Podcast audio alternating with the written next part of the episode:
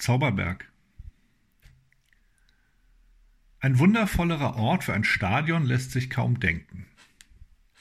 Über dem majestätisch glitzernden Zusammenfluss zweier großer Schienentrassen, dort wo S-Bahnen von Norden her in den großen Ringfluss einmünden, von kühnen Brücken überspannt, die zum Luftspaziergang vom Wedding-Westen in den Prenzlberg-Osten laden, zum Mauerpark hinüber, dort, wo ein Blick nordwärts die Bornholmer Brücke grüßt, wacht ein Hügel über dem breiten Gleisen der Gleise. Auf diesem Hügel standen sich, wie aus einem fremden Himmel gefallene Maya-Pyramiden einst zwei mächtige Steinkolosse gegenüber. Der Uhrenberg und der Zauberberg, die beiden mächtigen Hintertortribünen der Plumpe.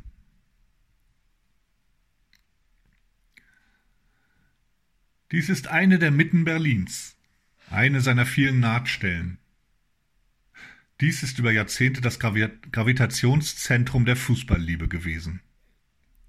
Hier hat einer der großen deutschen Traditionsvereine gebolzt, gebankt und gejubelt. Hier wo der Blick auf Berlin prachtvoller, urbaner und nostalgischer kaum werden kann. Hier strömte alles zusammen, sofern es den Fußballsport liebte. Zur Plumpe. Hier ist sie ausgelöscht worden. Es ist der beste Ort, um nachzudenken über Hertha BSC, den vielgeliebten und oft verschmähten Verein, den zweimaligen deutschen Meister und konkurrenzlosen Virtuosen im Verpassen historischer Chancen.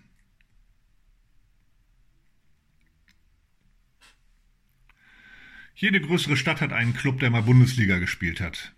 Manche sogar zwei. Berlin kann darüber nur schmunzeln. Nicht weniger als neun hiesige haben eine höchste deutsche Spielklasse von innen gesehen. Hertha BSC, Tasmania, Tennis Borussia und Blau-Weiß 90 im Westen, BFC Dynamo, 1. FC Union, Vorwärts, VfB Pankow und SC Lichtenberg 47 im Osten. Und auch nach Champions League Berlin, aber ganz weit vorne in Deutschland. Da sind die DDR-Serienmeister Dynamo und Vorwärts. Und selbst wenn man die nicht mitrechnen mag, bleiben immer noch drei Titelträger unter der weisen Ägide des DFB. Na, eigentlich dreieinhalb. Union 92 gewann 1905. Im Jahr drauf stürmte die Britannia, heute Berliner SV 92, bis ins Endspiel, welches dann aber nicht stattfinden konnte, was leider der DFB damals versemmelt hat. Die Viktoria aus Tempelhof gewann die Endspiele 1908 und 1911.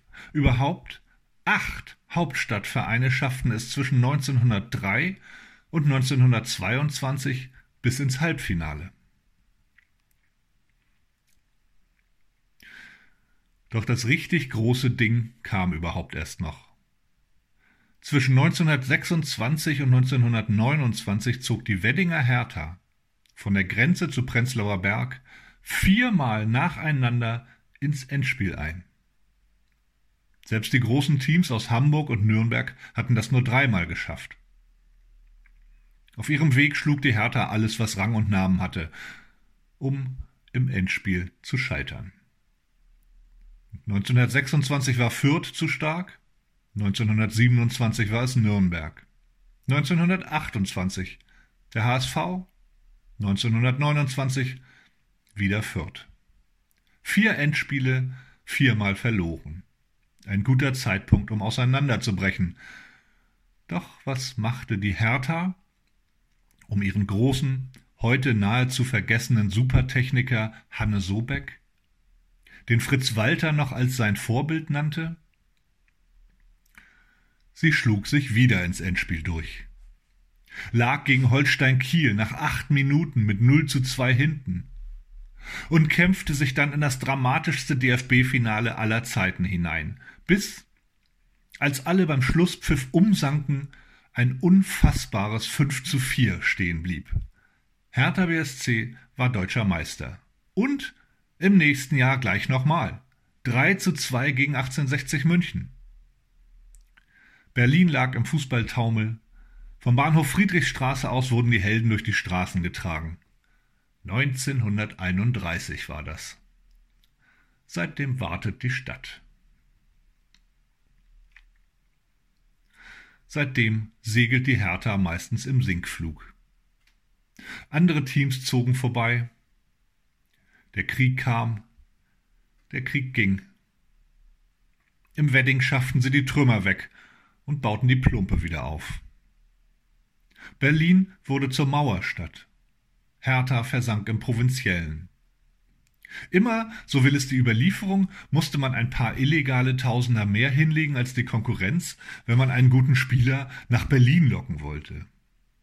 Und Während der Himmel eine ganze Mannschaft voller Könner gratis schickte, war Hertha unfähig, sie zu integrieren.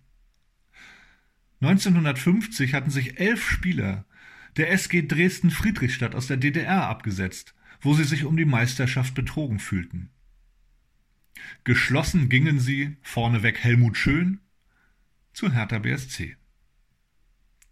Gewannen gleich das erste Trainingsspiel gegen die alteingesessene Berliner Belegschaft mit 4 zu 2 und wurden fortan nicht mehr richtig warm mit denen.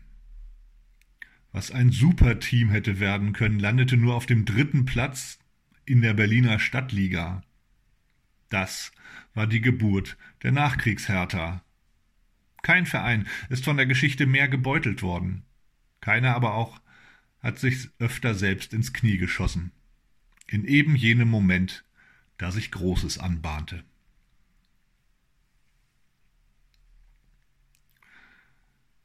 (1961) verliert die Hertha ihr halbes Hinterland. Hertha-Fans aus dem Osten starren über die Mauer zur Plumpe hinüber und lauschen den Spielen. 1963 klappt dann endlich mal was. Genau im richtigen Moment wird die Hertha Berliner Meister und so zum Gründungsmitglied der Bundesliga. Die aber erweist sich als knifflig. Zweimal gelingt jetzt im Olympiastadion mit Ach und Krach der Klassenerhalt. Bei der Hertha aber knirscht's im Gebälk. Die Urberliner sind eifersüchtig auf die teuer aus den Westgebieten angelockten Mannschaftskameraden. Zudem werden Machenschaften, Machenschaften ruchbar. Es ist wohl nicht ganz nach den DFB-Statuten zugegangen im Club. In dem Club, in dem ein Schleifmittelfabrikant, ein Automatenaufsteller slash Kneipier und ein Bestattungsunternehmer das Sagen haben. Bei Hertha rückt der DFB an. Prüft die Bücher, gründlicher als sonst üblich, und verbannt den Verein aus der Bundesliga. In Berlin ist man entsetzt, setzt aber grundnaiv zum Gegenschlag an.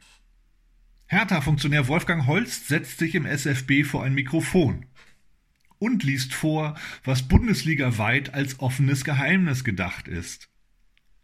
Eine halbe Stunde lang nennt er Namen von Spielern und Vereinen, die verboten hohe Ablösesummen und Handgelder transferiert haben sollen. Der Hertha-Chronist Michael Jahn beschreibt in seinem Buch Nur nach Hause gehen wir nicht die Konsequenzen. Zitat Doch der nach diesen Enthüllungen erhoffte Eklat blieb aus. Der Berliner Fußballverband distanzierte sich von der Art und Weise des Vorgehens der Hertha. Die betroffenen Vereine reagierten mit öffentlicher Entrüstung und Empörung der DFB blieb stumm. Zitat Ende.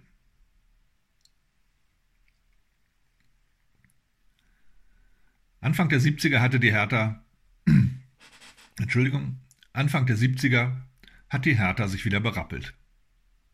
Vorne streiten Bayern und Gladbach um die Meisterschaft, dann kommt auch schon Hertha BSC.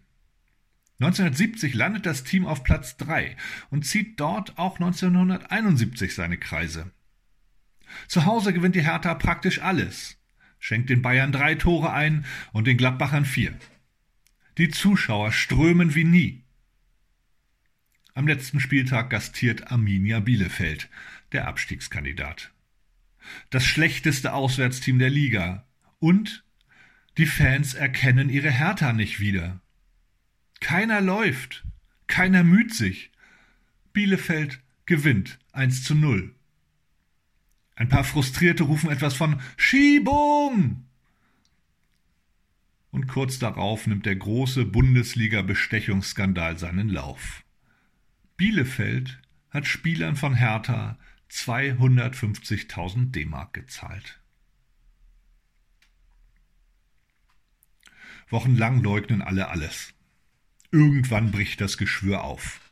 Bielefelder hängen mit drin, Schalker hängen mit drin, Stuttgarter, Duisburger, Braunschweiger hängen mit drin, Kölns Nationaltorwart Manglitz hängt mit drin. In Berlin bricht alles zusammen. 15 Spieler werden gesperrt. Im nächsten Jahr wollen nur noch halb so viele Menschen die Hertha spielen sehen.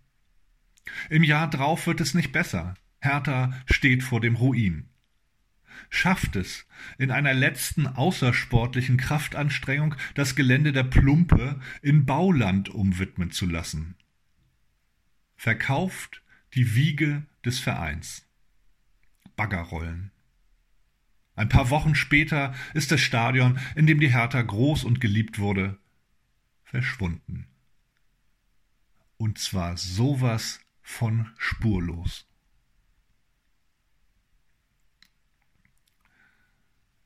Zaghaft nähert man sich dem Ort, an dem die Plumpe stand.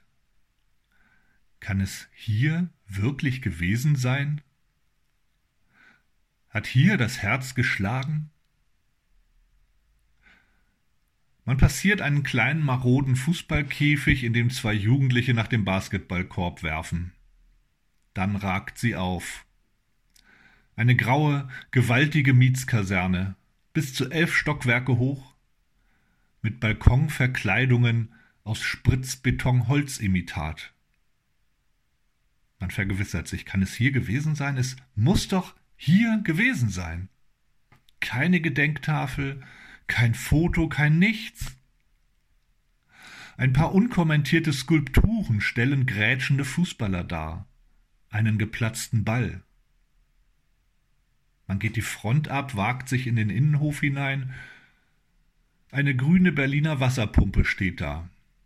Sonne scheint, Spielplätze wechseln sich mit kleinen Mischwäldern ab.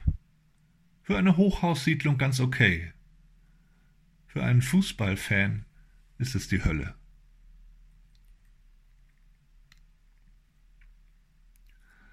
Seit den frühen 70ern ist das alte Tantchen Hertha eine Heimatvertriebene.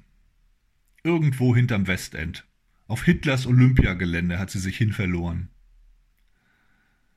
Die nächsten Jahrzehnte bringen den schleichenden Niedergang und immer scheußlichere Trikots. 1979 schafft das Team um Erich Ete Beer es noch bis ins UEFA-Pokal-Halbfinale.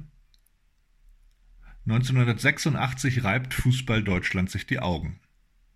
Ein ganz anderer Verein vertritt Berlin in der Bundesliga, Blau-Weiß 90 nämlich. Hertha steigt zeitgleich ins Amateurlager ab. Zwei Jahre lang sind Traber Mariendorf oder Rapide Wedding die Gegner. Doch pünktlich zur Maueröffnung startet Hertha durch, pflügt sich durch die zweite Liga und steigt am Ende auf. Da werden sie ganz euphorisch in Westberlin. Und im Osten der Stadt sitzen die besten Fußballer auf gepackten Koffern. Zitat. Mit Hertha in der ersten Liga, sagt Frank Rode, seinerzeit Libero beim DDR-Serienmeister BFC, BFC Dynamo. Zitat. Das wäre damals das Größte gewesen. Zitat Ende. aber Hertha macht kein Angebot. Ihm nicht und den anderen nicht, die nur darauf warten, von den Westvereinen abgegriffen zu werden. So geht Rode zum HSV, mit ihm Thomas Doll. So wechseln die anderen DDR-Stars nach Leverkusen, Bochum oder Stuttgart. Für Berlin sind sie nicht gut genug. 1991 steigt die Hertha mit erbärmlichen 14 Punkten wieder ab. Erst zehn Jahre nach dem Mauerfall geht es endlich um hauptstadttaugliche Würden. 1999 wird die Mannschaft Dritter und scheint auf dem Sprung nach ganz oben zu sein, in die deutsche Spitze und wieso nicht auch in die europäische. Wer Champions League spielt, wo die Fernsehgelder sprudeln, der kann auch eine große Mannschaft finanzieren. Mit Siegen über den AC Mailand und Chelsea feiert die Hertha ein ganz neues Lebensgefühl. Verspielt aber im Bundesliga-Schlussspurt den vierten Platz, der für die Champions League Qualifikation und Champions League Millionen steht. Na egal. Dann eben wieder nächstes Jahr. Im Mai 2001 brauchen sie einen Heimsieg gegen Leverkusen. Führen 1 zu 0 durch Sebastian Deißler. Werden nervös. Kassieren den Ausgleich und werden Fünfter. Dann aber 2002 ist Platz 4 endlich im Sack. Allerdings kommt ab sofort nur noch der Dritte ins europäische Geldparadies. Nächstes Jahr, nächster Anlauf. Immer näher robbt die Hertha sich im Saisonfinale an Platz 3 heran, empfängt zum Fußballfesttag die Bayern und hat schon zur Pause fünf Tore gefangen. 3 zu 6 heißt es am Ende. Wieder muss Hertha Strafrunden laufen im UEFA-Pokal. 2005 greift sie wieder an, muss am letzten Spieltag nur daheim gegen Hannover gewinnen und trifft vor 74.500 Feierwilligen das Tor nicht. 0 zu 0, wieder Vierter. Danach ist der Mut erstmal gebrochen. Ein paar Jahre lang dümpelt der Verein durchs Mittelfeld. Dann scheint das Schicksal es zur Abwechslung gut zu meinen. Aus der Schweiz hat Hertha 2007 den Erfolgstrainer des FC Zürich geholt, Lucien Favre. Und 2008 spielt man plötzlich um die Meisterschaft mit, bis ganz zum Schluss. Der erste Titel seit 1931 liegt in der Luft. Hertha spielt 0 zu 0 gegen Schalke. Und rutscht am letzten Spieltag noch ab auf Platz 4.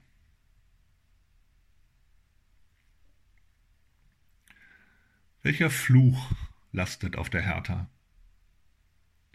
Wo sie einmal herkam, breitet sich Schweigen. Wo die Plumpe stand, erinnert nichts mehr an sie.